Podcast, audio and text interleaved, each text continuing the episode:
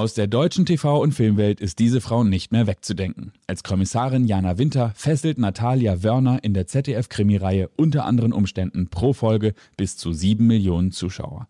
Aber auch im Tatort, der internationalen Miniserie Die Säulen der Erde oder als die Diplomatin sorgt sie für Topquoten. Privat ist Natalia gesellschaftlich sehr engagiert und wurde für ihren Einsatz in der Kindernothilfe mit dem Bundesverdienstkreuz ausgezeichnet. Hier spricht sie über ihren großen Freiheitsdrang, die prägende Kindheit in einem Vier-Generationen-Haushalt und sie verrät, warum sie die Wechselwirkung zwischen Routine und Neuland so reizvoll findet. In dieser neuen Folge der Alexander Nebel Show erfährst du, warum Natalia jungen Menschen den Schauspielberuf nicht unbedingt ans Herz legen würde und warum sie mit dem Älterwerden ein immer größeres Gefühl für Demut und Dankbarkeit entwickelt hat.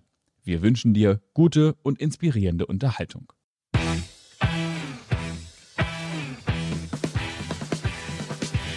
Die Alexander Newe Show. Als People-Journalist mit 20-jähriger Berufserfahrung hat Alexander hunderte von Interviews mit nationalen und internationalen Stars geführt. Unter der Überschrift Deine persönliche Erfolgsstory spricht er hier in seinem Podcast mit Prominenten aus Musik, Film und TV über ihre Erfolgsstrategien, Tools und Tagesroutinen. Wenn du dich von Top-Performern inspirieren lassen möchtest oder auf der Suche nach einer Erfolgsstrategie bist, findest du hier spannende Insights. Und jetzt gute Unterhaltung mit Alexander Newe.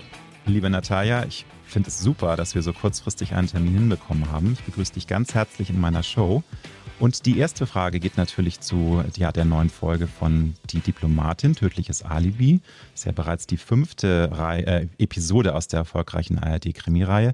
Wie diplomatisch bist du eigentlich in deinem Alltag? Der eine sagt so, der andere sagt so. Ich würde mal sagen, ich bin durchaus fähig, äh, diplomatisch zu sein, aber das Gegenteil ist auch der Fall. Also je nach Kontext. Also es gibt Kompromisse mit mir, es gibt aber auch sehr klare Haltungen und mhm. äh, auch, ich sage jetzt mal, Maßnahmen oder bestimmte Formen, wie ich Dinge sehe, äh, mit denen ich jetzt gar nicht so kompromissbereit bin.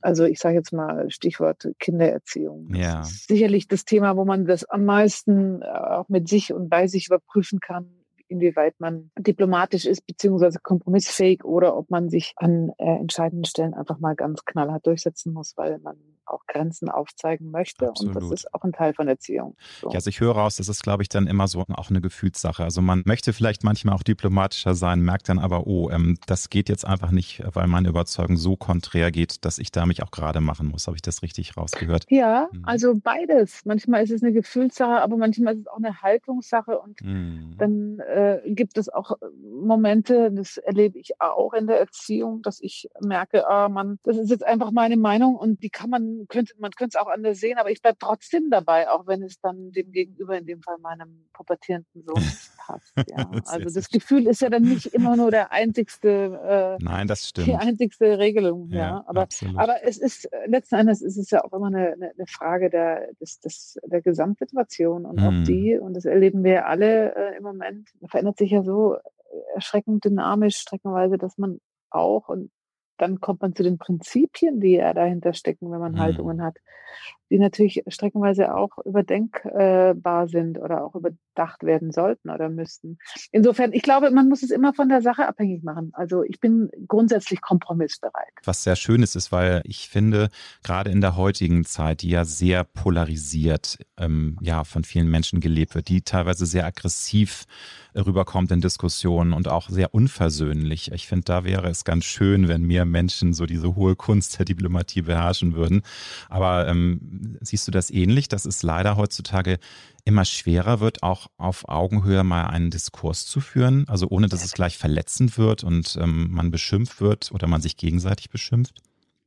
Ja, also ich glaube, das ist tatsächlich etwas, was mich auch manchmal unglaublich erschüttert hm. mit welcher Aggression oder mit welcher bedingungslosen, mit welchem Tunnelblick zum Teil argumentiert wird. Also es gibt ja nichts Erfrischenderes wie eine streitbare Möglichkeit, sich einem Menschen zu, zu nähern. Also das gilt für alle Beziehungen und alle Freundschaften, die man hat, finde ich. Und die, die, die Unfähigkeit zuzuhören ist da, finde ich, genauso erschreckend groß wie diese massive Idee, eine Haltung auf Teufel komm raus irgendwie zu untermauern oder irgendwie daran festzuhalten. Mhm. Das ist mit Sicherheit manchmal wichtig, aber in der Regel ist es etwas, was sich in der Tonalität in den letzten Jahren oder auch vor allem in diesem Jahr, finde ich, verschärft hat. Und natürlich muss man auch sagen, wenn man dann so ein Wahlkampfduell sich anhört von den beiden Elternherren da in Amerika, ich rede jetzt von dem ersten Duell, dann mhm. sind es ja auch Momente, da werden Maßstäbe gesetzt, die ja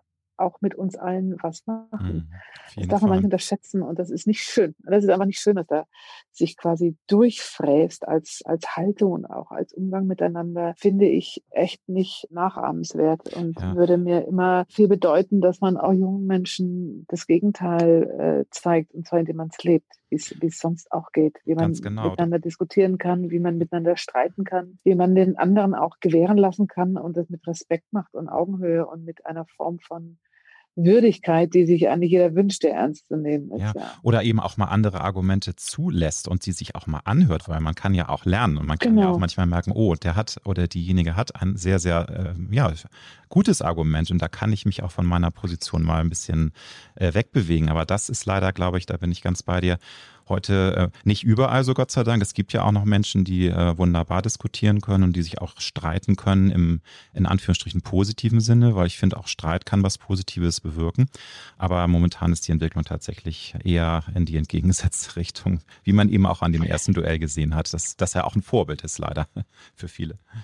Naja, zumindest ist es ein Maßstab, ja. Und wenn mhm. man überlegt, dass Menschen, die äh, so ein Amt bestreiten möchten, so eine Umgangsform miteinander irgendwie als gut heißen oder das auch kultivieren, dann finde ich es echt schlimm. Mein Sohn lernt in seinem Unterricht zu debattieren. Und das machen die, mhm. finde ich, äh, das, das sind ja lauter Übungsmomente, wie man, wie man das macht, formal, aber auch inhaltlich. Und das hat, finde ich, einen großen Vorteil, wenn man das in der Übungssituation lernt. Also mal jenseits davon, dass man sowieso das in der Familie lernt, aber auch in anderen Zusammenhängen, dass man sieht, man, man kann debattieren. Das ist auch eine Kunst, ja. Und da gehört das Zuhören mindestens genauso heftig dazu, wie sich selber zu sortieren und sich irgendwie sinnvoll einzubringen, ja. Und Klar. auch fach, fachdienlich. Wobei es ja auch natürlich da verschiedene Charaktere gibt. Es gibt Menschen, die ähm, sehr konfliktscheu sind, die einem Streit lieber aus dem Weg gehen und sich dann ja vielleicht teilweise auch gar nicht mehr melden bei Freunden, wenn es mal irgendwelche ähm, ja sehr heftigen Dinge gab, die äh, es eigentlich zu besprechen gilt, aber die haben Angst vorm Konflikt. Wie ist es bei dir? Scheust du ähm, dich vor keinem Streit? Also wenn es denn wert ist, den auch zu führen, je nachdem, was, was wirklich da der Hintergrund ist und wie wert es ist, auch ist, sich dann zu streiten? Also ich kann es so pauschal wirklich nicht für mhm. mich beantworten. Mhm. Also ich bin sicherlich jemand, die äh, streitfähig ist, aber ich, ich suche nicht den Streit. Also ich mhm. suche die Auseinandersetzung und das mhm. muss ja nicht zwangsläufig ein Streit sein. Aber, Nein, aber also die Meinung, ähm, jemandem die Meinung sagen, da war das vielleicht von mir falsch formuliert. Also es viele Menschen trauen sich halt nicht, äh, mal zu sagen, wenn jemand eine Grenze überschritten hat, weißt du? Also wenn, wenn man irgendwie dann eigentlich sagt, da, da sind jetzt Dinge passiert, das müsste ich eigentlich mit diesem anderen Menschen besprechen habe aber Angst mhm. vor der Konfrontation. Also Streit ist das falsche Wort. So Konfrontation, mhm. eine Auseinandersetzung, ein, ein klärendes Gespräch führen.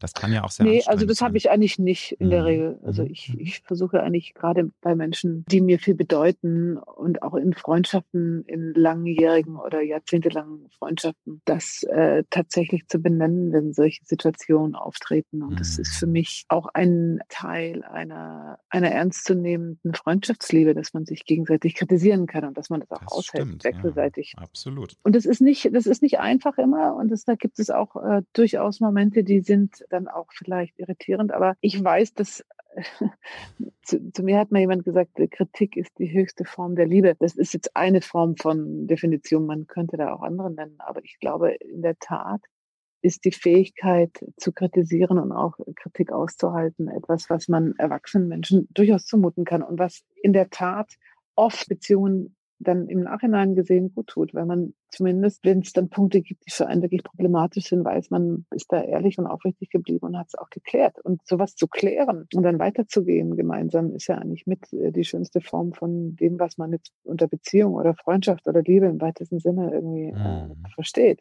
Auf jeden Fall. Ja, es ist, äh, finde ich, dann auch immer so ein Test. Äh, man, manchmal ist es ja auch so, dass sich äh, Freundschaften entwickeln, leider auch negativ verändern.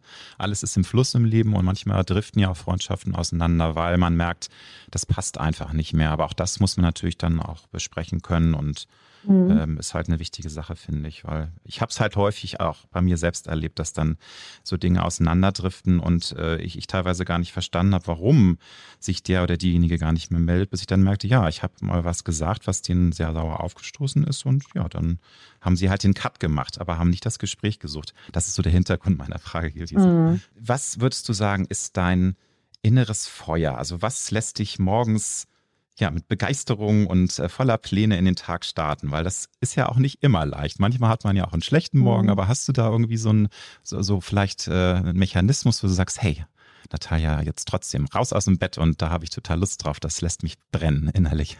Also es ist total interessant, dass du das fragst, weil in der Tat ist dieses Jahr auch für mich ein, ein, ein Jahr, das viele Herausforderungen mit sich äh, gebracht hat und nach wie vor mit sich bringt. Und was ich auch merke und wo mir im Moment eine Form von innerem Feuer wirklich äh, fehlt, ist mhm. tatsächlich ein Teil meiner Arbeit. Also, und ich mhm. rede jetzt gar nicht von der praktischen Seite, ähm, die mir fehlt, sprich jetzt den Alltag und so weiter zu strukturieren. Das ist das, was ich eigentlich von Haus aus ganz gut kann. Ich bin jetzt nicht jemand, die sich irgendwie nicht weiß, wie sie sich beschäftigen soll, sondern im Gegenteil, da fallen mir relativ viele Sachen ein. Also ich brauche jetzt gar nicht so, eine Motivationsstrategie, aber ich hatte auch Pech, also unabhängig davon, dass ich bis zum 18. März gedreht hatte, also bis dann der erste Lockdown kam. Mhm dann äh, Vollbremsung, leichtes Schleudertrauma. Dann war der, der ganze Sommer bei mir tatsächlich ohne Dreharbeiten. Das hatte logistische Gründe ja. und auch organisatorische Gründe. Dann habe ich ein paar Drehtage vollbracht da in München bei einem Film, der da heißt Um die 50. Das war sehr schön, das war sehr nostalgisch. Und jetzt sollte ich eigentlich schon längst wieder ein, eigentlich sogar zwei Filme gedreht haben und aus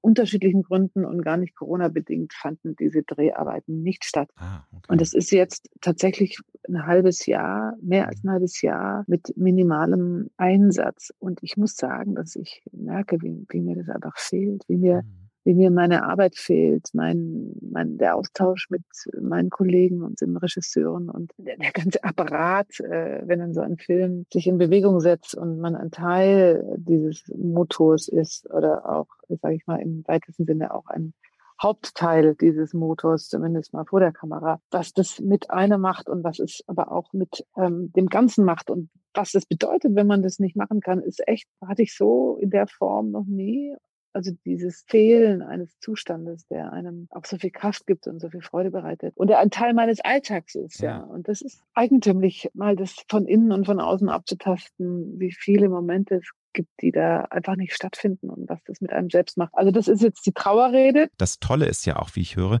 dass du eben auch äh, zu den Menschen gehörst, die ihren Beruf lieben. Und es gibt ja mhm. leider auch Millionen Menschen, die das nicht sagen können. Und ich glaube, da gibt es ja manchmal auch Menschen, die sagen, ja, ach, da bin ich eigentlich ganz froh, wenn ich jetzt mal ein paar Monate nicht ins Büro muss.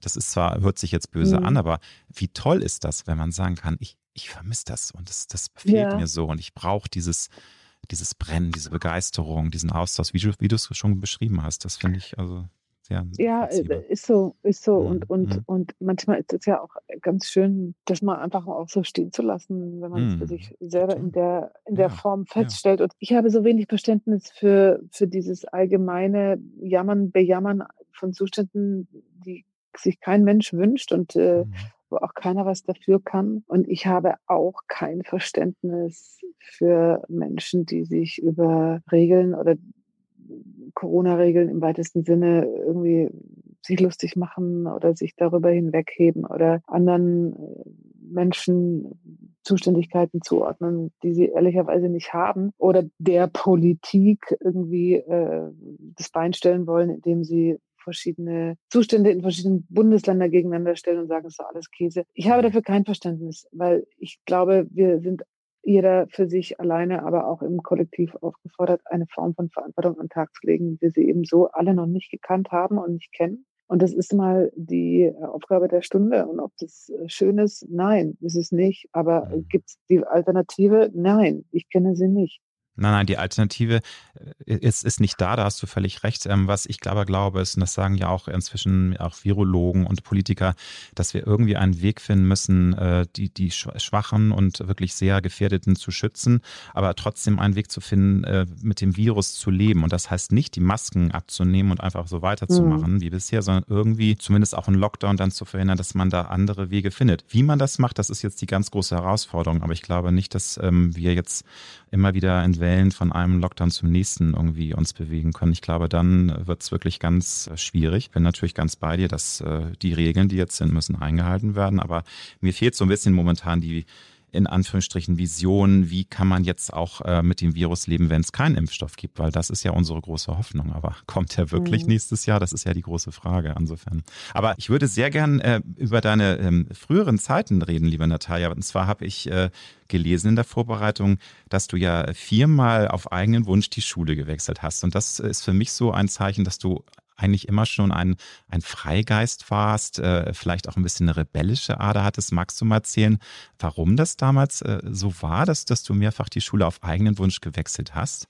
Ich habe mich nirgends heimatlich verbunden ja, gefühlt, ja. schulisch, dass ich dachte, das ist jetzt die Schule, die für mich für den Zeitpunkt der richtige Ort war. Und das ist, das hat vielerlei Ursachen. Und das war, äh, das war bei mir, ja, Freiheitsdrang zum einen, zum anderen vielleicht auch eine Suche. Eine Suche mhm. äh, in, einem, in einem Zusammenhang, mich schulisch zu definieren, die ich da nicht hatte. Wahrscheinlich wäre ich eine mhm. sehr glückliche Waldorfschülerin geworden. Ich weiß es nicht. Ich will es auch nicht jetzt äh, definieren, aber ich weiß nur, dass ich, dass ich in meiner Schulzeit unruhig war. Und, und diese Unruhe äh, war eine tiefere als eine, die sich jetzt nur was Umstände oder so weiter oder, oder Äußerlichkeiten anbelangt, sondern es war eine inhaltliche Unruhe. Und ich glaube, ich hätte in einem anderen Kontext mich besser gefühlt. Ich habe dann zum Schluss nochmal die Schule gewechselt, weil ich in Baden-Württemberg äh, gab es nicht alle Leistungskurse an allen Gymnasien. Und dann musste ich in einem Gymnasium, das mit einem anderen Gymnasium wiederum kooperierte, die hatten dann Politik- und Englisch-Leistungskurs und das war die Kombination, die ich wollte. Ja. Und so, aber das äh, hatte dann eher praktische Gründe, ja.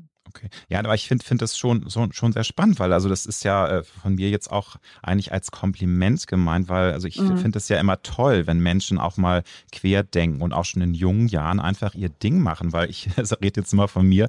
Ich fand mhm. mich persönlich eigentlich äh, viel zu angepasst und viel zu ängstlich. Und ich fand das sehr spannend, wo ich jetzt mal in deiner Vita noch mal ein bisschen gekramt habe, dass du, finde ich, sehr mutig immer was. Klar ist man auch als junger Mensch manchmal etwas am Experimentieren, aber Beispiel eben auch dieser, dieser Mut als junge Frau nach New York zu gehen. In einer Zeit, wo New York nun weiß Gott nicht sicher war, ist das einfach auch wirklich so auch, auch so ein inneres Feuer gewesen, diese, diese Neugier auf die Welt, auf oder war das mhm. einfach, um dir was selbst zu beweisen? Was war so die, was waren da so die Motive bei dir? Ich glaube einfach ich weiß gar nicht, das, äh, hinterher sieht es so linear aus. Ich glaube, es war mhm. einfach so eine, so eine Mischung aus, aus Freiheitsdrang und Abenteuerlust und Neugierde und allen möglichen Ingredienzien. Und ich habe das damals gar nicht als so mutig empfunden, sondern ja, als Wunsch. Also ich habe das selber ja, gar ja. nicht so gesehen, sondern es war für mich mhm es war für mich eigentlich eine innere Notwendigkeit und auch was, was Folgerichtiges. Es hat sich immer so entwickelt und dann dachte ich, nee, das ist das, was ich mhm. jetzt mache. So. Ich, ich frage deswegen, weil ich das so interessant finde, dass man eben als junger Mensch tatsächlich Dinge einfach tut. Manchmal tut man sie auch äh, zu spontan und merkt man, oh, jetzt habe ich mich zu sehr mhm. aus dem Fenster gelehnt. Aber so dieses, diese ähm, auch ja einfach machen und nicht so, wenn man älter wird, dann ist es ja so, dass man häufig denkt, oh Gott, jetzt könnte aber dies und das passieren und warum und wenn ich das nicht noch absichere und man tut es einfach nicht mehr und dann sitzt man mhm. da irgendwann später und bereut Dinge und das finde ich immer sehr inspirierend, dass man als junger Mensch sich, wie du schon sagst, du hast gar nicht drüber nachgedacht, sondern es einfach getan. Ich habe mich vor allem nicht reglementiert. Ich habe mich nicht mit Ängsten oder mit Sorgen beschäftigt, sondern ich habe mhm. eher, bin eher übers Ziel hinausgeschossen dann. Aber aber das liegt auch, glaube ich, an der Generation. Ich weiß gar nicht, ob das heute, und die Vergleiche hinken immer ähm, mhm. nicht genauso, aber dann halt in anderen, in anderen Zusammenhängen genauso ist. Aber ich finde, grundsätzlich sollten jung, junge Menschen die Freiheit haben, sich auszuprobieren und auch Fehler zu machen ja. oder sich auch mal ähm, zu überfordern. Also lieber so, als irgendwie sich immer nur auf abgesicherten Wegen zu äh, begeben und sich auch in einer gewissen Form da auch nicht kennenzulernen, zumindest mal nicht neu. Total. Würdest du denn sagen, dass du dir dieses ähm, äh, mal bewusst die Komfortzone verlassen, das äh, ähm, auch, auch bei, ähm, ja, beibehältst, weil ich finde, das ist auch eine Sache des Älterwerdens, merke ich auch an mir selbst, dass man halt äh, sich da schwerer tut, dass man sagt, ach, ich habe es mir doch jetzt eigentlich äh, toll eingerichtet, der Job macht mir super Freude, aber eigentlich müsste ich noch mal dies und das machen und äh, es ist auch häufig gut, wenn man dann diesen Sprung wagt und die Komfortzone verlässt. Wie, wie sind bei dir die Gedanken bei diesem Thema, ähm, das bewusst eben nochmal herausforderndes Leben und was verändern? Also ich bin eigentlich nicht jemand, die da mit sich groß im, im Hadern ist. Und mhm. wenn ich, wenn ich meinen Beruf äh, begreife als etwas sehr Lebendiges und was sehr Forderndes, dann ist es eigentlich ein ständiges sich aus der Komfortzone wegbewegen und oder äh, sie neu zu definieren. Wenn man das äh, im Übrigen lässt, dann wird man als Schauspieler relativ wenig von sich selbst überrascht. Das dürfte man nie tun. Das heißt nicht, dass es nicht einem genauso auch ab und an passiert. Aber das ist das, was ich vorhin sagte. Das ist etwas, was für mich in diesem Jahr nochmal so eine interessante mhm. Wahrnehmung ist, dass wie sehr dieser Beruf ähm, mit allen Nachteilen und allen äh, auch Ärgernissen, die dieser Beruf auch mit sich bringt, wie viel Freude der mir macht oder wie mhm. viel ähm, Fragen er sich immer wieder selbst stellt. Und die muss man am besten ganz ehrlich und klar beantworten für sich. Also in anderen Worten, das Hade mit der Komfortzone ist nicht eines meiner Probleme. Ich habe das nicht. Aber auch, also ich meine jetzt zum Beispiel, dass man sagt, ich äh, mache jetzt nochmal irgendwie ein, eine Reise, die äh, vielleicht auch ein bisschen mit Entbehrlichungen zu tun hat, sowas, also gar nicht nur ähm, beruflich, einfach mhm. neue Horizonte erobern, sondern einfach auch mal zu sagen, hey, ich wollte immer schon durch Indien, weiß aber, dass ich da eben auch auf den First World Komfort verzichten muss äh, und man mhm. überlegt dann halt länger und sagt, kann ich das überhaupt noch? Kann ich mit 18, 19, 20 macht man einfach, aber mhm. je mehr man ja dieses äh, wirklich auch schöne, komfortable Leben gewöhnt ist, desto schwerer fällt es einem. Also da würden mich auch deine Gedanken interessieren, so mit diesem Komfortzone im wahrsten Sinne des Wortes verlassen. Ja, also ich will das nicht sagen, dass ich das immer im Griff habe, aber ich habe zum Beispiel vorletzten Sommer mit meinem Sohn eine Reise durch Afrika gemacht und dann mhm. waren wir zelten in irgendwelchen Camps, schliefen wir da auf Matratzen und so. Und das war, das war insofern eine schöne Reise, weil sie tatsächlich auf alles, was Komfort war, verzichtet hat. Mhm. Und ich, ich mag das sehr gerne. Also ich, ich kann, ich kann Campingplatz ganz gut. Und, ähm, und ich möchte das auch, dass mein Sohn das kann und das erlebt und da auch Freude dran hat, ja. Und, mhm. und äh, wenn man selber ein Leben lebt, äh, das durchaus mit Privilegien und mit vielen Reisen und, und ähm, sehr, sage ich mal, abgesicherten Wegen sich definiert, dann ist es umso schöner, wenn man die verlässt und mal genau das Gegenteil macht. Und das, und das habe ich gemacht. Und dann habe ich eine Wanderung gemacht. Dann sind wir den kleinen Jakobsweg entlang gewandert. Schön. Das war die, ähnlich, ja. äh, ähnlich simpel von, dem, von den äußeren Rahmenbedingungen her. Und das tut gut. Das tut allen mhm. gut.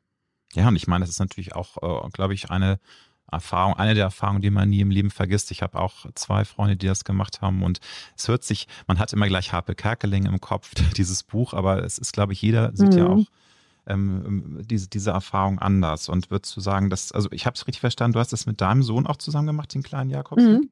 Weil das mhm. ist ja mhm. auch eine Sache, die wahnsinnig zusammenschweißt, oder? Man lernt sich ja auch nochmal Total. Ja, ganz anders kennen. Und ähm, war das auch irgendwie eine, eine ganz faszinierende Erfahrung nochmal. Total so schön. Nah. Ja, toll. Sehr, sehr schön war das. Ja, ja. Ganz, ganz besonders. Ja, ganz schön. Also Dinge, die man im Leben dann auch nie vergessen wird.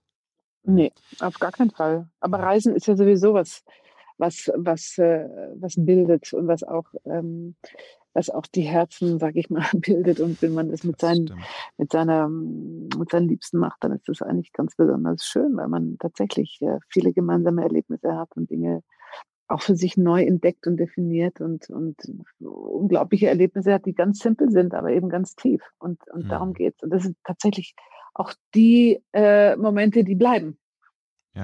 Ja. Auch die Dinge, die man dann abruft, also äh, wenn es mhm. einmal nicht so gut geht, das ist immer das, das Tolle, äh, diese Leuchtturmmomente, die man im Leben hat. Ich habe ja. mit ganz, ich habe mit ganz großem Interesse natürlich auch gelesen, äh, dass du in einem reinen Frauenhaushalt aufgewachsen bist. Ja, ich bin mit meiner Urgroßmutter, meiner meine Großmutter und meiner Mutter, meine Schwester aufgewachsen. Mhm. Und ich denke schon, dass mich das geprägt hat. Und ich habe ja ähm, früher, Frühsommer mit äh, Mitstreitern gemeinsam eine Initiative ins Leben gerufen, die da heißt Sicherheim und äh, die sich um gewaltbetroffene Frauen kümmert. Das äh, hat jetzt mit dem Thema und meinem Aufwachsen nicht innerlich zu tun, also inhaltlich nicht im Sinne einer Betroffenheit, die ich mhm. jetzt nicht habe. Aber ich habe mich oft gefragt, warum ich das eigentlich mache und warum mir das so viel bedeutet und was mich da auch motiviert. Und ich bin schon in den ganz ruhigen Momenten zu dem Schluss gekommen, dass mein Aufwachsen und mein, meine Nähe zu diesen sehr unterschiedlichen Frauen in all den Generationen, wie ich sie einfach tagtäglich erlebt habe, mir einen Blick sehr früh mitgegeben hat, der mir die Belange von Frauen wahrscheinlich nochmal anders mhm. äh, offenbart hat und in diesem Zusammenhang auch mein Engagement äh, in einer gewissen Weise mitprägt bis heute. Und ich finde das eigentlich ganz wichtig, dass man sich dem, dass man sich da besinnt, auch auf die Dinge, die man so erlebt hat. Und ich habe das nie als unvollkommen erlebt, sondern im Gegenteil, sondern so, bei uns war das immer sehr lebendig und sehr, sehr besonders und anders. Wir waren eine andere Familie. A, aufgrund der Tatsache, dass es einfach ausschließlich Frauen waren und eben vier Generationen.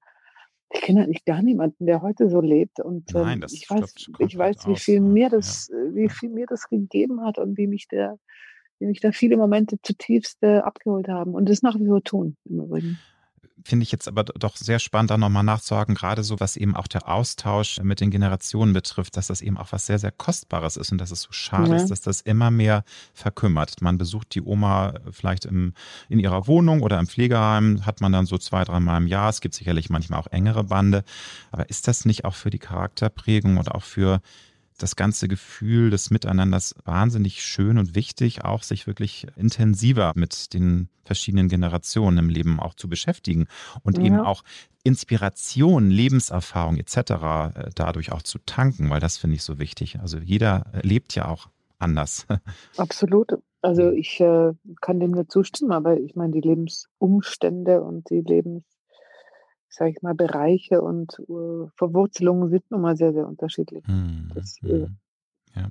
Ja, ist ja, es, es ist halt heute leider einfach nicht mehr möglich. Und ja, wobei es ist natürlich, man muss ja auch dann dementsprechend offen sein. Und viele sagen auch, das ist mir jetzt einfach zu anstrengend. Ich möchte nicht noch, dass die Urgroßoma und die Oma und dass die alle da sind, weil es eben auch zu stressig wird. Ich glaube, dass es mhm. auch damit zu tun hat, dass eben vielleicht vor ein paar Jahrzehnten die Menschen da einfach noch von der Grundeinstellung anders drauf waren und es vielleicht doch mhm. mehr Miteinander gab. Weil das ist immer so das, was ich auch denke, Mensch, mehr Miteinander wäre schön im Jahr 2020. Mhm. Ich weiß nicht, wie da deine Gedanken sind. Also ist das, gibt es da auch vielleicht auch positive Gegenbewegungen? Also ich meine, du sagst ja auch, du engagierst dich. Es gibt viele Menschen, die sich engagieren.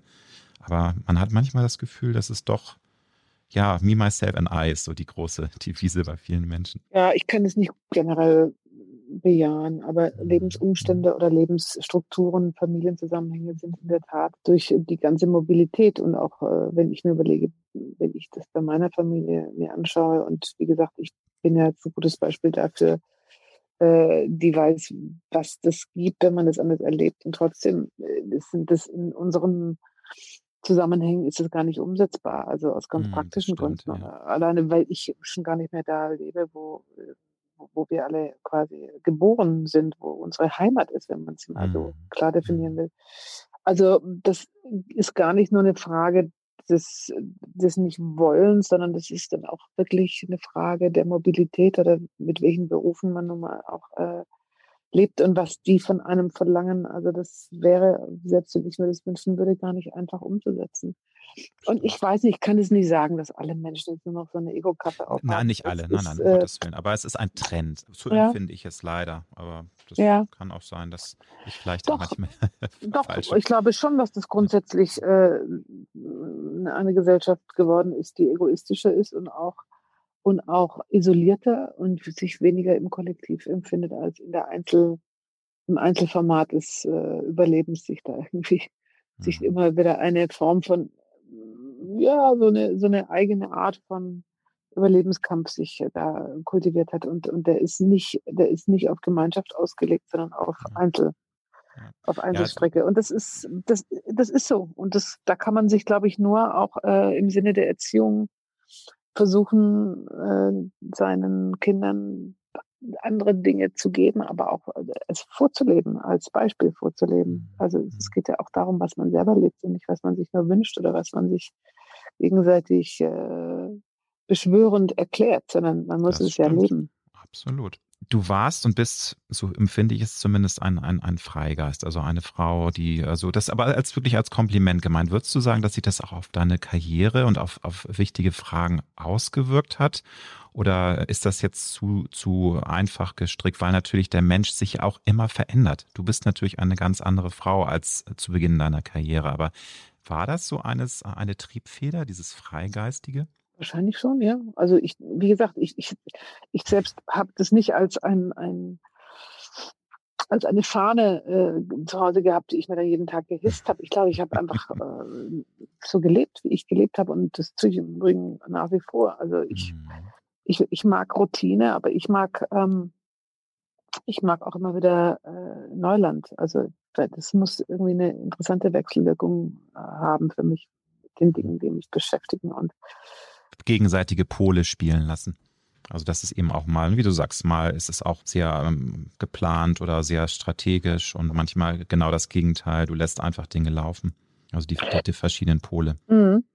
Wobei in meinem Beruf kann man nicht wirklich strategisch sein. Das ist eine Illusion. Mein Beruf ist ein, ein Konglomerat aus, aus Talent, aus Zufällen, aus Glück, aus weiß der Kuckuck, mit was man es alles noch äh, beziffern kann. Aber wirklich strategisch kann man als Schauspieler hm, in der Art, wie wir hier leben und arbeiten, nicht sein. Ich wüsste nicht, wie es gehen sollte oder ich wüsste nicht, wer für mich jetzt da aus äh, Strategiegründen da äh, sich, weiß ich nicht, so oder so positioniert das, das funktioniert nicht. Dafür sind wir nicht eine Industrie oder so eine Marke wie jetzt äh, im Vergleich zu Hollywood, wo es wirklich mhm. um viel Geld geht und um, sage ich mal, strategisches Planen von Unternehmenskonzepten. Das ist ja bei uns Stimmt. tatsächlich etwas, was ganz anders äh, umgesetzt wird. Also ich glaube, authentisch ist das Stichwort an der Stelle. Und, und äh, ja, das hat natürlich auch was mit der eigenen Entwicklung zu tun und ob man sich als Person, als Mensch, als Schauspieler weiterentwickelt in seiner Gesamtpersönlichkeit. Ich glaube, das spielt tatsächlich eine Rolle, aber das ist etwas, was auch jeder äh, für sich nur so leben und definieren kann, wie er sich empfindet und was er auch für sich da auch äh, braucht und, und, und tut. Und das hat gar nichts damit zu tun, wie andere das bewerten, sondern wer man dann ist. Wer, wer ist man, wenn man 40 ist oder wenn man 50 wird? Und wer will man eigentlich sein, wenn man 70 ist? Ja, und das sind so Fragen, die kann man sich stellen, aber beantworten kann das Leben das einen dann, also viel mehr, als dass man sich selber sich ausdenkt. Klar, das, das Leben ähm. ist, ist null planbar, das merken wir ja alle immer wieder. Man kann versuchen, das in richtige oder in die Bahn zu lenken, die man sich wünscht, aber richtig mhm. planbar ist es nicht. Aber äh, ich möchte da trotzdem nochmal nachhaken. Ich bin total bei dir, dass du als Schauspieler keine klaren Strategien entwickeln kannst. Aber wenn man erstmal einen Durchbruch geschafft hat und wirklich merkt, ich bin jetzt äh, ähm, viele Jahre erfolgreich in diesem Business unterwegs, dann äh, glaube ich schon, dass es da je nach Mentalität Menschen gibt, die dann schon auch mal versuchen zu gucken, kann ich jetzt strategisch in Anführungsstrichen mir dann doch irgendwie Rollen suchen, um in eine Richtung zu kommen. So meine ich das auch, weil klar, mhm. wenn du noch keinen Erfolg hast, dann ist es natürlich immer auch eine Mischung aus, aus Glück, aus äh, zur richtigen Zeit am richtigen Ort und aus der unbändigen mhm. Energie, aus dem Talent, aus dem Dranbleiben. Aber also gab es da nie auch mal eine Phase, wo du schon etabliert warst, dass du sagst, ich möchte mich gar noch mal anders irgendwo hinbewegen und versuche das zumindest in meinen Möglichkeiten auch dann da die Saat zu legen? Also Strategie ist so ein kaltes Wort, finde ich. Das ist ja so eher Bank mhm. und, und Unternehmen. Mhm. Aber sowas meine ich halt. Ja, also ich würde mal sagen, man hat immer Lust auf was Neues oder, oder auch äh, die Idee, weiß ich nicht, äh, im, im, in einem Sprachraum sich zu bewegen, der dann mal Französisch, mal Englisch ist und so. Und das sind ja mhm. auch Dinge, die ich alle erlebt habe. Und es ist total schön. Und das, wenn ich jetzt hier ein Wunschkonzert hätte und sagen würde, das würde ich mir wünschen, dann würde ich immer sagen, ja, also europaweit oder, oder auch im amerikanischen Markt äh, zu drehen und, und mit Kollegen äh, zusammenzuarbeiten, die auch der eigenen Comfortzone nicht entsprechen, ist immer wahnsinnig toll. Aber auch das sind mhm. Zufälle oder dann Momente, die Klar. einfach ähm, so geschehen, wie sie geschehen, die sind nicht wirklich planbar, aber man, man darf bereit dafür sein. Und da, da gibt es immer eine große Freude, wenn sowas stattfindet. Aber das ist, wie gesagt, nicht äh, der Alltag. Der Alltag ist tatsächlich einer, den man auch durchaus vielleicht streckenweise mitgestalten kann. Und auch da gibt es immer wieder neue Aufgaben. Aber ich glaube nicht, dass man das planen kann. Man kann aber sich innerlich äh, dafür wappnen. So, mhm. und so erlebe ich das. Ja. Nun hast du erzählt, äh, ähm, dieses Jahr ist für dich äh, anstrengend, weil du eben den Beruf, den du so liebst, äh, nicht so ausüben kannst, wie du es gewohnt bist. Ich, äh, du hast aber sicherlich ja auch in der Vergangenheit sehr, sehr fordernde und auch, ja, auch mal stressige Phasen Immer mit dem Hintergrund, dass du das liebst, was du tust, also gar keine Frage. Mhm. Aber wie kommst du da in solchen Phasen am besten zur Ruhe? Also wo sind da deine, äh, deine Tools, deine Möglichkeiten, eben auch mal zu sagen, hey Natalia, jetzt brauche ich mal meine, die Zeit für mich und äh, komm runter. Hast du da irgendwelche Tipps oder irgendwelche guten Erfahrungen, die du erzählen kannst? Ja, wobei das ist tatsächlich nicht meine Stärke und das sage ich jetzt gar nicht aus Koketterie oder so. Ja. Ich bin nicht gut bin nicht gut im Runterkommen, wenn ich merke, dass ich runterkommen muss. Also das, okay. ich, da brauche ich wirklich manchmal auch äh, ein, ein Reglement von außen. Ich bin nicht diejenige, die dann irgendwie diszipliniert die Yogamatte da rauskramt und sagt, jetzt mache ich mal irgendwie meine Yogastunde. Ich, ich wünschte ehrlicherweise, das, das wäre ich. Und es gab auch Phasen in meinem Leben, da ja. ging mir das, äh, konnte ich das besser. Das sind dann sehr unterschiedliche Mechanismen, die für mich greifen. Also oft ist es oft hilft mir, wenn ich dann einfach äh, mich in der Natur bewege. Das ist für mich mhm. eigentlich immer sehr heilsam und sehr meditativ, aber das ist nicht immer möglich. Und ansonsten versuche ich schon ähm, auch sowas wie Ressourcenpflege zu machen. Also bei mir selbst angefangen, aber auch darüber hinaus. Aber wie gesagt, ich bin nicht diejenige, die da am, die genau weiß, wie es funktioniert. Ich kann es phasenweise und es gibt auch immer wieder die Erfahrung, dass wenn ich es ganz besonders bräuchte, ich es äh, recht nicht kann. Und also das hast du so. das, hast du es mal versucht, also so Meditationstechniken? Also ja, ja. warst, da, warst du offen auf jeden Fall für und hast gesagt, ich probiere das mal. Und ja, äh, ja. hast dann aber gemerkt, das passt nicht so zu meinem Wesen. Doch, schon. Aber okay. wie gesagt, das, das ist ja nicht, hm. äh, das Komische ist, dass man ja Erfahrungen macht, äh, von denen man weiß, dass sie einem sehr gut tun und trotzdem, also bei mir zumindest, kann man sie nicht so etablieren, immer dann, wenn man sie braucht. Die hm, ist, ja, glaube ich, auch sehr hm. menschlich. Aber wenn bei mir der Stresslevel an einem bestimmten einem bestimmten Punkt ist und ich in einer Situation, die noch nicht entstresst ist, äh, agieren muss, dann, hm. dann fällt es mir echt schwer, äh, quasi genau entgegenzurudern, sondern ich bin dann eigentlich eher jemand, die noch, noch ein bisschen mehr Gas gibt.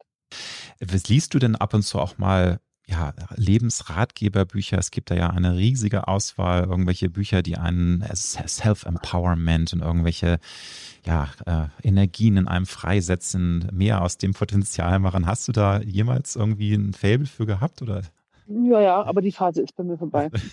wann, wann, war die Phase? Ist das ja, so? weiß ich nicht mehr. Ist schon länger her. Achso, okay, alles klar. Wenn du dich ähm, heute mit, mit der sehr jungen Natalia vergleichst, also die mit Anfang 20, äh, ohne darüber nachzudenken, nach New York gegangen ist, äh, um mhm. Schauspiel zu studieren, inwieweit hat sich heute dein Blick auf, auf das Leben verändert?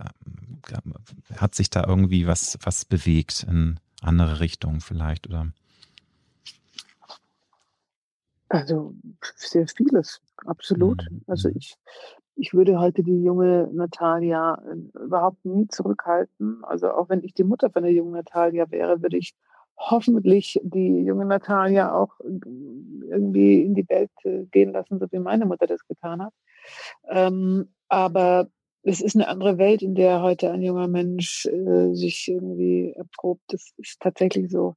Aber das war es damals wahrscheinlich auch aus der Perspektive der Älteren. Insofern, ich weiß nicht, ich glaube sicher, dass ich äh, heute Sachen anders machen würde, als ich sie damals gemacht habe. Aber ich glaube grundsätzlich würde ich der jungen Natalia Mut zusprechen, zu sagen, mach, mach einfach mal deinen Weg. Geh, geh einfach mal deinen Weg und mach deine Erfahrungen und, und bleib ähm, bei dir und schau, was dich äh, tatsächlich berührt und wie es dir damit geht und was für dich äh, lebenswert ist und wie du dich beruflich orientieren magst. Also ich, und ich, und ich muss ganz ehrlich sagen, ich würde zum Beispiel allen jungen Menschen mal ganz äh, kategorisch diesen Beruf nicht so wahnsinnig ans Herz legen. Mhm. Also weil es echt ein schwieriger Beruf ist, um um äh, auf Strecke damit in der Balance zu sein und, und, und kontinuierlich planen zu können und lauter Dinge äh, machen zu wollen, die das Leben auch mit bereichern. Da braucht man echt auch gute Nerven. Aber ich bin total froh, dass ich in den äh, Beruf ergriffen habe. Also das ist, ich bin da echt ambivalent. Insofern ja. ist es ganz schwer zu sagen, was würde ich in meiner jüngeren Version empfehlen. Würde ich das gleiche empfehlen? Wahrscheinlich ja. Aber wenn, wenn jetzt tatsächlich mal eine junge Frau äh, auf dich zukommt und sagt, Natalia, ich bin ein großer Fan, äh, was, was du alles gemacht hast, auch von deiner Schauspielkunst, und ich möchte wirklich auch so gerne äh, zumindest in dieser Branche. Ne? Also man kann keine Karrieren wiederholen, man kann auch nicht so werden wie mhm. Natalia mhm. Wörner. Aber äh, du hast so gesagt, du würdest da ambivalent reagieren und gar nicht unbedingt empfehlen. Aber was wären denn so deine, deine ja, Tipps oder was würdest du dieser jungen Frau mit auf den Weg geben mit deiner langjährigen Erfahrung jetzt in dieser doch sehr ja, herausfordernden Branche? Naja, also ich glaube, dass das der, der, der große, das große Missverständnis ist und das hat ganz viel äh, auch damit zu tun, wie unsere Kultur sich definiert und wie viel Äußerlichkeiten und Castingshows und, und äh, hast du nicht gesehen, dass man, glaube ich, mit dem, mit der Idee von Schauspielerei unglaublich viel Äußerliches verbindet und, und, und mhm. glaubt, über einen äußeren Rahmen äh, vielleicht zu definieren, was für einen selber da erstrebenswert wäre. Und ich glaube, die Verschiebung dessen und auch die Bewertung dessen, äh, das ist sicherlich ein riesengroßes Missverständnis. Äh, mein Beruf hat tatsächlich was mit Talent und mit Können zu tun und auch mit einer echten Disziplin. Mhm. Ja. Mhm. Ähm, es, und es dauert, es dauert, es geht nicht von heute auf morgen. Eben gerade in dieser schnelllebigen Social-Media-Zeit ja. kannst du ja über Nacht zumindest ja. in, in bekannt ja. werden, keine Schauspielertalent entwickeln, aber du kannst zumindest in den Fokus äh, der Öffentlichkeit geraten. Das ist eben leider, finde ich, das süße Gift, was heutzutage eben auch viele verführt, mhm. ne? dass man eben heute andere Möglichkeiten hat, schnell zumindest ähm, ja so ein bisschen zu glitzern, aber auch schnell wieder zu verglühen dann. Mhm das kommt noch dazu, aber das sind ja dann tatsächlich so Eintagsfliegen und das hat ja dann mhm. per se keinen Bestand. Aber das, glaube ich, wissen die äh, jungen Menschen, die sich da auch äh, in dieser Form und in diesen Kreisen bewegen, mehr äh, als wir. Ähm, aber trotz alledem, am Ende der Teerstrecke geht es ja wirklich darum, ob man da äh, berufen ist und auch eine Berufung hat oder ob man ob man äh, irgendwie eine schnelle Form von, ich sage jetzt mal, Ruhm oder Bekanntheit mhm. äh, als erstrebenswerter erachtet. Ja. Und, und das kann man nicht vergleichen. Aber das ist alles in einen Topf geworfen und dann wird da einmal so der Pürierstab reingehalten. Und dann bleibt, dann kommt was dabei raus, was eine merkwürdige Mischform ergibt. Es gibt ja mhm. ganz viele junge, talentierte Schauspielerinnen und Schauspieler und die auch diese Gladiaturen von Social Media etc. bedienen können. Das ist ja auch mhm. per se nicht falsch. Nur die Frage ist ja wirklich, ähm, was braucht man noch oder welche Formen von, von Talent braucht es, um wirklich da einen Beruf draus zu machen, also der nicht nur für mhm. zwei oder drei Jahre Gültigkeit hat. Und es ist komplex und ich glaube, in dieser Komplexität kann man es eben ganz schwer vermitteln und man will auch nicht irgendwie ähm, so ein Verhinderer sein von echten von echten Brennstäben, ja. Also wenn ich mhm. merke, dass jemand brennt, dann ist derjenige sowieso nicht zu stoppen. Ja. Aber, ähm, aber wenn jemand brennt, um einen Zweck zu erfüllen, den er glaubt erfüllen zu müssen, weil bla bla bla, dann kann man äh, sehr unglücklich werden in diesem Beruf und es geht recht schnell. Du hast äh, Äußerlichkeiten erwähnt, die ja leider gerade heute immer wichtiger sind, zumindest wenn du im Social Media Bereich unterwegs bist. Hat dich mhm. denn, äh, hast du dein wirklich sehr gutes Aussehen früher oder auch äh, heute noch, siehst du das als Glücksfall oder war es dir manchmal, wenn du ehrlich bist, auch mal lästig, weil es dann heißt, naja, die Natalia, die ist so eine schöne, die kann die schöne Frau spielen, die Verführerin. Aber da werden einem manchmal Rollen nicht zugetraut. Man muss sich da noch härter dann erstmal seine Lorbeeren erarbeiten. Wie sind da deine Mhm. Erinnerungen? Ja, also da die Phasen hatte ich auch als junge Frau, also dass man das noch nicht so richtig zuordnen konnte, was, was kommt da noch und so weiter. Aber, mhm. aber ich glaube, da sind die Toleranzen heute auch andere oder größere oder man nimmt es vielleicht sogar als Voraussetzung für Dinge, die da noch durchaus so waren, dass man sagt, oh, man muss sich da ein Terrain erkämpfen. Mhm dass man da nicht äh, in eine Schublade gesteckt wird. Aber ich glaube, dass da sind die Blicke freier heute.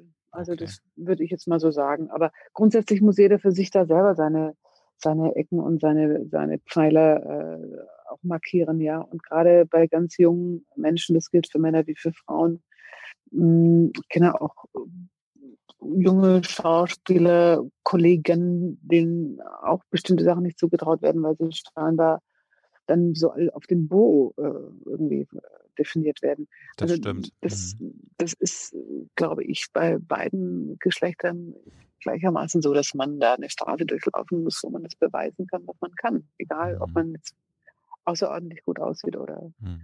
normaler gut aussieht oder wie auch immer man das definiert. Nun ist es ja so ganz egal, wie gut man aussieht. Äh, man hadert, glaube ich, immer erstmal mit sich. Also ich kenne wenig Menschen, die tatsächlich auch schon in jungen Jahren sich wirklich mögen. Das ist einfach eine Reise. Man muss zu sich finden. Weißt du noch, wann es bei dir so war, dass du tatsächlich ähm, das meiste von dir rundum angenommen hast? Weil ich glaube, so, so also richtig toll findet man sich, glaube ich, nie. Das ist immer ein, ein Kampf und man hadert immer mit sich. Aber weißt du noch, wann das ungefähr war, wo du sagst, ja, ich mag mich einfach, wie ich bin? Hm, ähm, ich versuche gerade mal das irgendwie in, in eine Zeit zu fassen, weil es ist natürlich ein fließender Prozess. Ja, ich, ne? ich kann es äh, dir mal so als, ähm, als Orientierung. Bei mir war es tatsächlich so, dass ich sage, ja, in den 30ern ging es wirklich los. Also ich hatte in den mhm. Teenagerzeit war eine Katastrophe, 20er sehr, sehr schwierig. Und in den 30ern merkte ich, ich komme jetzt, äh, also nicht an, weil das finde ich auch schrecklich, ankommen wollen wir nicht. Wir wollen uns immer weiterentwickeln. Aber so dieses Gefühl, ja, ich äh, weiß, wie ich wirke, ich weiß, was ich kann. Ich habe meinen Platz mhm. irgendwie ein bisschen gefunden. So 30er waren. Also ich glaube, bei mir war das schon Ende der 20er. Also mhm. da war, war ich, glaube ich, ein bisschen früher dran. Aber okay. auch ähm, bedingt würde ich auch mal sagen, dass diese Berufe einem auch nochmal andere Spiegel äh, und auch andere Instrumentarien in die Hand gibt, diese Reise da zu begehen auf einer viel tieferen Ebene. Weil sonst kannst du nicht als Schauspieler irgendwie in dem, in dem in dem Hadern, und das ist ja ein kreativer Prozess, äh, musst du irgendwann mal tatsächlich ankommen. Mhm. Ähm, aber ich glaube, das ist wahnsinnig individuell. Also ich ja. kenne niemanden, der das für sich genau definieren kann und sagen kann, ups, da war es, da ist es passiert. ich würde immer sagen, die meisten Menschen wissen gar nicht, dass es das, dass das äh, überhaupt passiert. ähm, aber einige nehmen sich leider auch nie an, gibt es auch. Es gibt Menschen, die ihr Leben mhm. lang einfach unglücklich sind, weil sie nie bei sich ankommen. Aber das stimmt, ja. ja. Hast du, hast du einen Leitsatz im Leben, der dir immer wieder auch mal hilft und dich motiviert und wo du sagst, ja, damit bin ich einfach gut gefahren? Ich habe keine Mantra im Sinne eines, eines Satzes von irgendjemandem, aber ich glaube, mhm. Ehrlichkeit ist etwas, äh, was für mich ganz entscheidend ist. Und zwar äh, etwas, was ich von mir in irgendeiner Form nie ähm, da würde ich keine Kompromisse machen. Also für mich nicht, aber auch für andere nicht. Und ich finde Ehrlichkeit und Verlässlichkeit was, was sehr, sehr Wichtiges im Zusammensein. Mhm. Also mit anderen, aber auch mit sich selbst. Also ist es so, dass dich manchmal trotz des Erfolges, trotz deiner Reise, trotz deiner ganzen Dinge, die du erreicht hast, äh, auch manchmal ja so Selbstzweifel überkommen und du dich fragst, ist das jetzt doch alles Zufall gewesen? Bin ich eigentlich gut genug? So, so, so eine nagende Frage im Unterbewusstsein oder ist das noch nie vorgekommen? Oder ist es, ist die Stimme leiser geworden vielleicht? Also der Zweifel gehört zu meinem Beruf dazu, wie, hm. wie das Wasser ähm, zum Bach. Also wenn du nicht zweifelst, dann bist du irgendwie, glaube ich, äh, auf einem sehr abenteuerlichen Abstellgleis gelandet. Hm. Aber ich würde jetzt nicht sagen, dass ich äh, alles dem Zufall überlassen möchte, aber dass man immer wieder Dinge in Frage stellt oder auch, mhm. auch den Moment in Frage stellt oder auch sich äh, fragt, wo kommt es her, wo geht es hin? Das, das geht gar nicht anders in, in meinem Beruf. Ich kenne, ich kenne gar keine Phase, wo man diese Fragen nicht hat. Mhm. Also ähm, ich würde mal äh, mir wünschen im Moment, dass äh, wenn ich jetzt richtig gut zeichnen könnte, würde ich da ein Bild dazu malen können, wie das ist, wenn man wenn man dann so in einem Trockendock ist, wie, mhm. wie ich das im Moment empfinde. Und mit diesen ganzen Fragen im Übrigen. Mhm. Das ist äh, gar nicht so einfach und das kann man gar nicht nachvollziehen, wenn man diesen Beruf nicht kennt, dass das, äh, dass, dass dieses sich auseinandersetzen auch mit anderen sind Teil des Ganzen und wenn der wegfällt, dann, dann, dann fällt äh, auch ein Stück äh, Motor weg in einem selbst. Das macht die Sache echt kompliziert. Mhm. Wenn man ein Musiker ist, dann habe ich ein Instrument und dann kann ich im Zweifel sogar äh, für mich alleine irgendwie Oboe spielen oder ähm, was auch immer. Als Schauspieler ist man immer auf den Austausch mit Stimmt. angewiesen ja, und auf auf Team, eine Gruppe. Team. Und auch wenn sie auch noch so klein ist oder so mhm. groß, aber man ist nicht, man ist nicht nur ein Einzel, ein Einzelformat, ja. Mhm. Man ist ein, ein Film, man ist eine, ein bewegtes Ganzes. Und, mhm. ähm, man befruchtet sich gegenseitig, aber auch manchmal kann es auch schwierig werden, wie du sagst. Also, also das höre ich so raus, dass man manchmal auch dann irgendwie äh, im Team will man dann alles geben und manchmal sind halt so äußerliche Faktoren, die es dann gar nicht so möglich machen, weil, na, also das nicht, dass jetzt irgendwelche Leute die Arbeit boykottieren oder irgendwie einem da reinspielen, mhm. aber man ist halt darauf angewiesen, dass das Orchester, also vielleicht ist das das Bild, Musiker können auch alleine spielen, aber du bist halt als Schauspielerin tatsächlich dann auch auf dieses äh, Orchester des, des ganzen Filmteams auch ein bisschen angewiesen, damit es eben am Ende auch rundum überzeugend ist. Oder habe ich das falsch jetzt interpretiert? Nee, also aber nicht nur im Machen, sondern hm. auch also im, im, im Einzelnen, wenn, wenn man einen Film dreht, ist man natürlich äh, logischerweise ein Team klar, mit allen klar. Gewerken, die dazukommen. Aber ich kann natürlich auch mich alleine äh, an meinem Tisch sitzen und einen Monolog mir vorsagen. Das ist nur relativ sinnlos, weil, hm. weil, weil es nicht dem Berufsbild entspricht, der, der nämlich mit, mit einem Gegenüber zu tun hat. Und ob das ein, ein Kollege ist oder ob es die Kamera ist oder der Regisseur ist, alles, all das lässt sich auch definieren und auch verändern. Aber man, es ist halt in der, in der, in der konkreten Ausübung kein Beruf, der auf Einsamkeit oder auf Alleinsein äh, fokussiert ist. Und ich glaube, dass man sich das nicht vorstellen kann, wie das ist, wenn man das einfach nicht mehr tun kann im Moment. So. Mhm. Also nicht so, wie man es kennt. Und das ist, das ist einfach einem genau an der Stelle auch äh, dann neue Fragen gibt. Und das hat auch was Gutes, aber es bleibt, es bleibt bei der Grundaussage, dass es, dass es immer wieder äh, Dinge neu definiert. Und, und, und das, das hat eben auch mit dem zu tun, wie man es selbst begreift. Und und klar ähm, ist dieses Jahr unvergleichbar mit allen anderen Jahren. Und das geht ja allen Menschen so im Moment, egal mit welchen Berufen, aber Berufe, die eben doch so gestaltet sind wie künstlerische Berufe, die sind einfach im Moment unter einem ganz besonderen Brennglas, das da heißt Corona. Und da äh, gibt es dann tiefere Wahrheiten, die muss man einfach auch erstmal aushalten können. Und das ist nicht immer einfach. Das ist definitiv so. Es ist eine große Herausforderung für, für diverse Branchen, aber ich glaube, wie du schon sagst, für, für die freischaffende Künstler und äh, für Musiker und das ist ganz, ja, herausfordernd, aber auch leider manchmal ganz schön dramatisch von der Gesamtsituation. Welche Tagesroutine hast du, auf die du ungern verzichten kannst?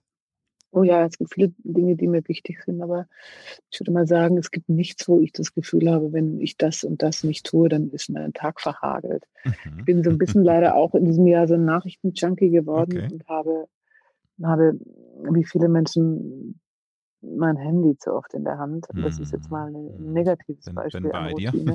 ich bin bei dir. Mm, und da merke ich schon, dass ich zum Teil da Automatismen entwickeln habe, die mir selber auf den Zeiger gehen. Und ich mhm. übrigens bei anderen gar nicht so tolerieren würde, aber selbst mache ich es und das finde ich nicht schön. Mhm. Also das ist jetzt ein negatives Beispiel. Und positive Beispiele sind schon, dass ich versuche, mich jeden Tag irgendwie so zu bewegen und so zu ernähren, dass ich weiß, dass ich mir was Gutes tue. Das ist auch nicht immer äh, gleichbleibend groß, aber das ist zumindest mal der Ansatz.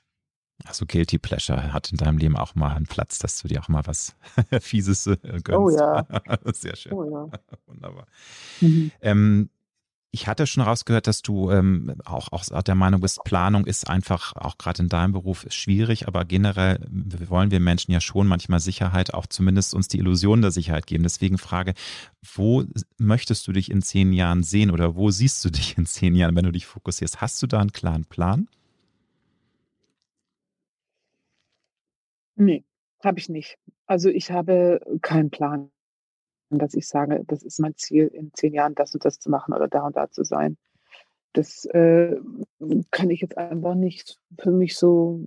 Ich, ich würde mir wünschen, dass ich das, was ich tue, nach wie vor mit großer Leidenschaft und großer Freude mache. Und ähm, das kann durchaus sein, dass ich in dem Rahmen, wie mein Beruf sich definiert den Rahmen, den Kreativrahmen etwas erweitere. Mhm. Also da mhm. gibt es auch Pläne, okay. aber ich habe, ich habe jetzt kein festes Ziel, dass ich sage, da, da muss das und das so und so sein. Das, mhm. Ich habe das Leben nie so begriffen. Also für dich ist es dann tatsächlich auch ein Fluss und ich finde dieses ähm, Panterei ist halt so schön, ne? dass alles, alles fließt, alles verändert sich und das ist, finde ich, ein schönes Credo, aber für viele mhm. Menschen ist das ein Credo, das sie äh, ein bisschen ängstigt, weil nochmal, viele wollen halt auch gerne Sicherheit haben. Aber da hast du mhm. keine Probleme. Also du sagst einfach, das, das kommt dann schon so, wie, wie es kommt. Naja, also es ist nicht so, dass man nicht was dafür tun kann, mhm. aber ich mhm. würde mal sagen, äh, ich, ich habe jetzt kein, kein festes Ziel. Nee, mhm. okay. kann ich so nicht sagen. Nee. Mhm. Und finale Frage, hast du einen persönlichen Schlüssel entdeckt für das Erlangen von innerer Zufriedenheit? Das ist eine schwierige Frage, weil ich die könnte ich jetzt auf ganz unterschiedlichen Ebenen beantworten. Ich glaube, dass äh, äh, das hat was mit dem Älterwerden an sich zu tun, dass man mhm.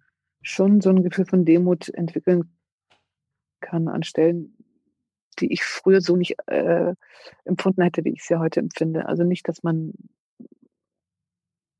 drei Schritte zurückgeht an der Stelle, wo man stehen bleiben sollte. So meine ich das überhaupt nicht, sondern dass man bestimmte Momente und auch bestimmte Lebensphasen oder das Glück, ein Kind aufwachsen zu sehen, als was zu Großes empfindet, dass man da aus dem heraus schon, ich sage mal, so eine gewisse respektvolle und auch liebevolle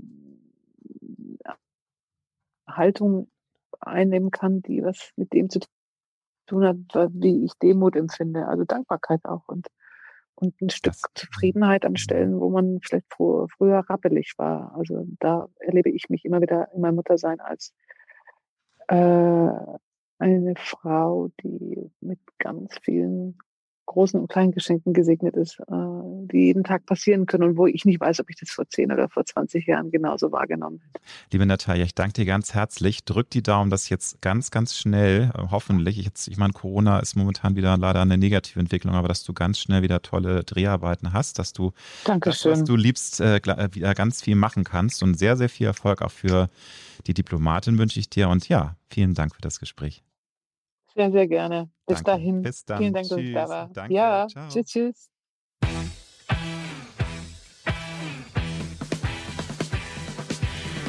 Das war die Alexander Nebel Show. Wir hoffen, dass es dir gefallen hat und wenn du auch zukünftig keine Folge verpassen möchtest, dann drück jetzt den Abonnieren-Knopf. Wir freuen uns sehr, wenn du auch das nächste Mal wieder dabei bist. Tschüss.